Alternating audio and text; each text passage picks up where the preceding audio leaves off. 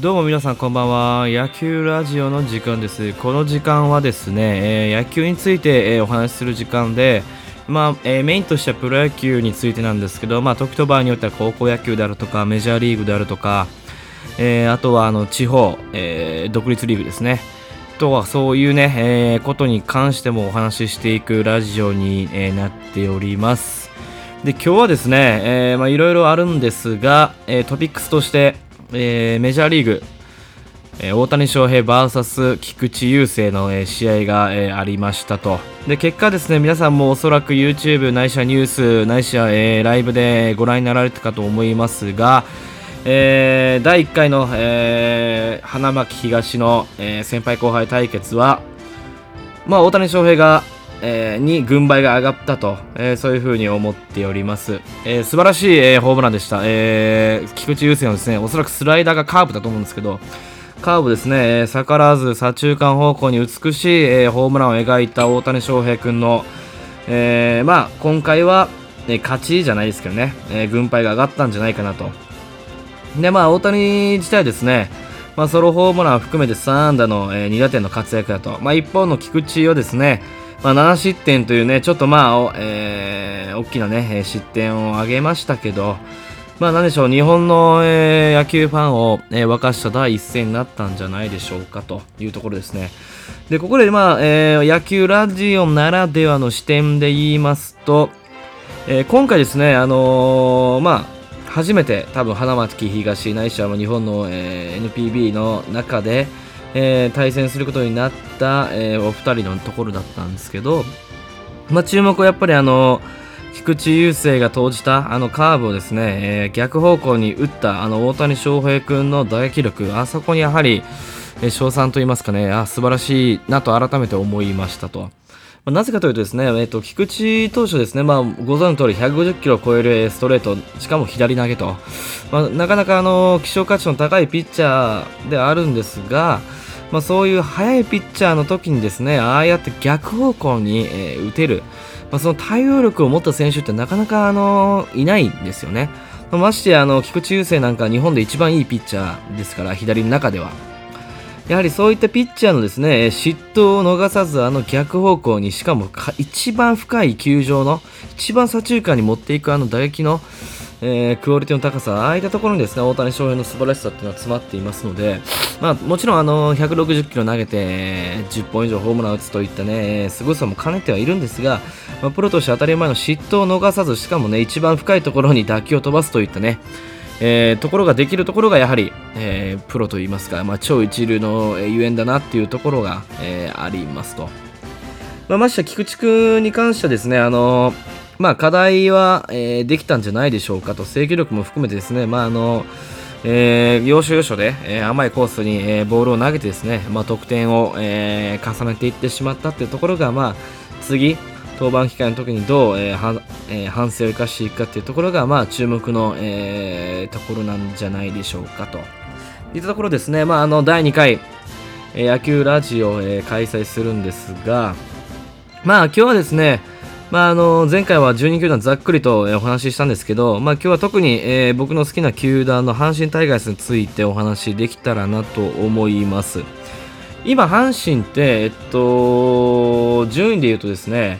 えー2位でしたっけ？確か2位なんですよ。あ、ごめんなさい、3位ですね。今日時点で、えー6月8日18時52分の時点ではですね、えー3位です。この3位の阪神をですね、今後どう見ていくかっていうところ、ここを注目していきたいなと思うんですけど、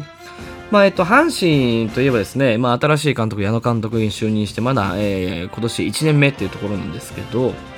まあ、注目の、えー選手と言いますと、まあ、もう皆さんもご存知かと思いますが、1番センターの近本浩二君からですね、えっと、兵庫の淡路島の出身でして、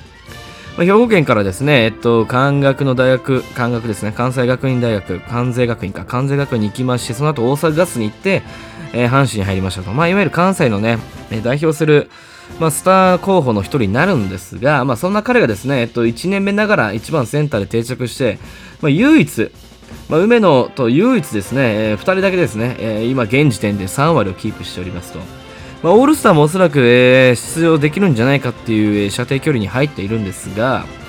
まあ、彼が今後、えー、注目しないといけないのがですねこの4月からいわゆる死のロードですね。まあ、毎年毎年阪神はですねこの死のロードいわゆる7月以降のから8月にかけてのこの、まあ、いわゆる甲子園から離れる時期があるんですけどその時期をですね、まあ、いかにこう高い数字を残していくかっていうところがやっぱり阪神の毎年の課題になりまして大概まああの前半でいい成績が残すんですがこのオールスター系のこの死のロードですね、まあ、大体順を落としていくっていうところですね。まあ本当はですねこの死のロードでまあ疲れ切ったこのルーキーたちが、まあ、いかに結果を残していくかってところが注目を浴びるんですけどまあここで本当にねあのー、真の意味で注目を浴びないといけないところがですね控え選手だと思うんですよ僕は。まあ、特にあの大腸がんのあの手術からですね帰ってきた原口選手、まあ、彼が、ね、帰ってくることによってですね、まあ、代打の切り札が1枚増えたわけですよ、右で。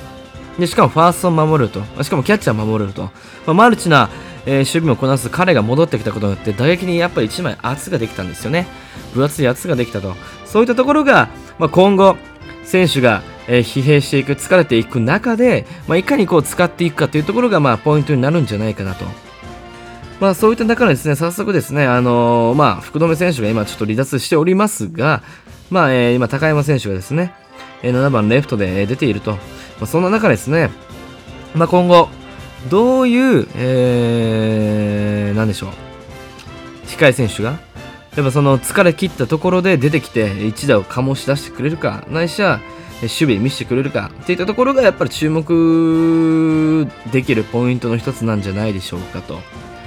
で、まあ、今後阪神を見ていく中でですね、やっぱり、あのー、この3、4、5、糸井、大山、マルテですか？この今3、4、5を打ってるクリーンナップが、もっともっと機能してくれるはずなんだと、我々も思ってるわけですよ。大山君に関してもですね、やはり、えー、4月の前半2割前半だったところがですね、今2割7分まで上がってきたと。そういったところがですね、まあさすがだなとまあ、特にこの5月なんか3割近いには2割9分の数字も残しておりますから、まあ、こうやってちょうど徐々に徐々に上がってきてるわけですよ。まあ、一方、糸井君なんかですね、まあ、あの年齢も年齢ですので、ここからおそらく、えー、もう下がってくるんじゃないかっていう見込みはあるんですね。まあ、6月は今あの3割4分8厘と高い数字を残しておりますが、まあ、問題は7月8月の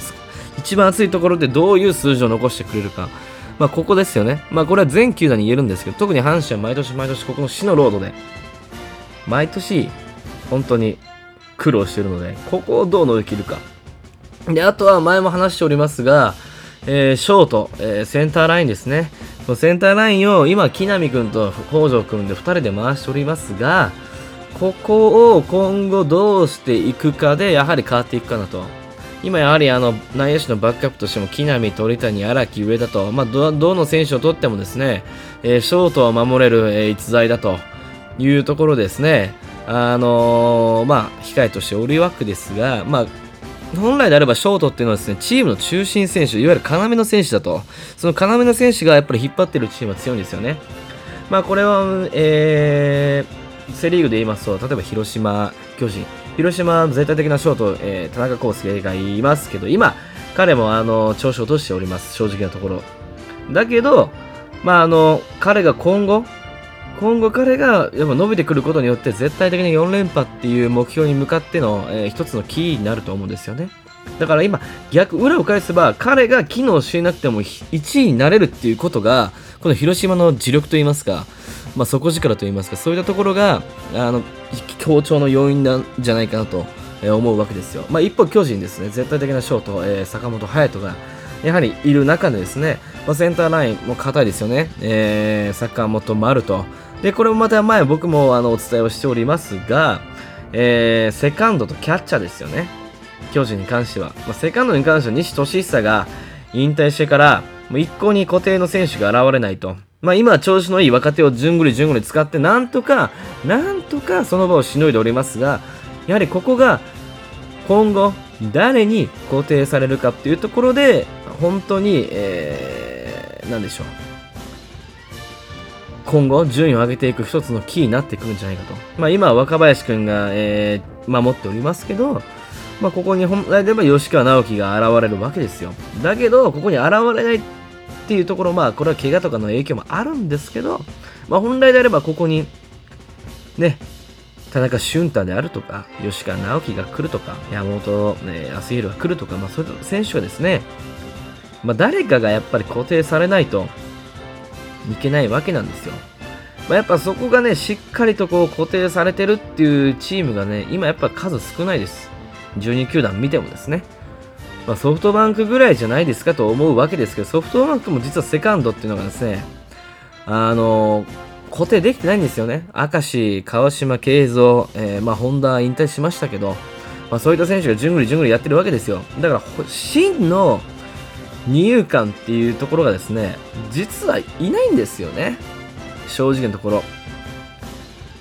去年の西武、去年の西武はですね、源田、浅村と、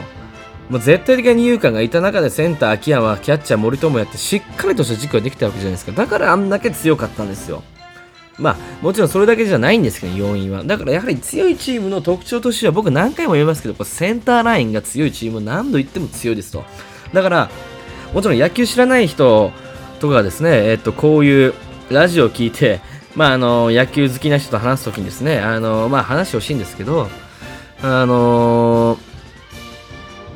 野球を語る上にあたって絶対センターラインを外せないんですっていう一言入れるだけで野球好きの人はお分かってるなって多分なると思うんですよ。だから、まあ、こういうですねあのちょっとしたワンテンスセンテンスをですね、えー、盛り込んであげることでまあ、あの会話の、え、質にこだわらないというか、なんでしょう、えーまあ、野球の話題が出た時にですね、まあ、一つの軸ですよ。考え方の軸。えー、今、プロ野球の2球団の中で1位がこういうチームがあるけど、原因は何だって考えたら、やっぱり一つは、入荷がしっかりしてる、ないしはセンター、キャッチャーのセンターライン、ピッチャーも含めてセンターラインがしっかりしてるチームは、やっぱり強いですねっていう一言があるかないかで、全然その言葉の意味、言葉の説得力が違ってくると思います。だから、野球を知らない人も、このセンターラインを押さえとけば、その軸だけ押さえとけば、なんとかなるんですよ。だから、まあ、なんでしょう、えー、よく、あのー、ね、えー、まあ、メジャーのところを知らない、メジャーのところしか知らない選手ばっかり、こう、例えば大谷翔平だったらもう誰でも知ってると。えー、清宮幸太郎も誰でも知ってると、菊池雄星誰でも知ってると、まあ、そういうところも抑えるのも大事なんですけど、えー、時間がない中で、ちょっとこいつ野球が好きだなって思わせるポイントの一つとしては、例えば、カープの、えー、安倍雄三、安倍、えー、雄三じゃないな、えー、安倍選手が好きであるとか、も、もしくは、えー、カープで言うと、ごめんなさい、カープで例えますけど、堂林が好きだとか、またまた、えー、西武で言うと、金子侑司の俊足の足の速さがいいとか、まあ、そういう細かいところの選手を1人ピックアップして調べ上げると、おお前知ってんなってなるわけですよ。まあ、これはあのどの話のことでも活躍できるんですけどね。サッカーでもそうですよ。サッカーでもそう。あの長友、本田だけ押さえとくっていうよりかは、えー、闘莉王であるとか、ね、山口蛍であるとか、まあ、ちょっと有名どころかもしれないですけど、そういうところにフォーカスを当てると。ましてや、あとは、えー、佐藤達也だったかな？違い、ごめんなさい。えっと、ごめんなさい。僕もそこ曖昧ですけど とか。まあちょっとさそういうちょっと、あのー、その地方で有名な選手とかね、あのー、そのチームで有名な選手、1人ピックアップしていくことで、まあまあまあまあまあ、なんとか話せる域にはいけるんじゃないかっていう、まあごめんなさい。全く野球とちょっと離れましたけど、まあそういったところも考えれますので、まあ野球好きじゃない人も野球好きの人も今後はこういうラジオですねあの聞いていただけることでなんとかなんとか、えー、野球に興味を持ってもらえたらなというところで今日の、えー、放送は終わりたいと思いますまあえー、まあ今週1やってますけど、まあ、内容によっては週2回やってもいいのかなって最近思ってますので、まあ、そこの声も踏まえまして、ちょっと一度聞いていただけたらなと思います。えっ、ー、と、本日はありがとうございました。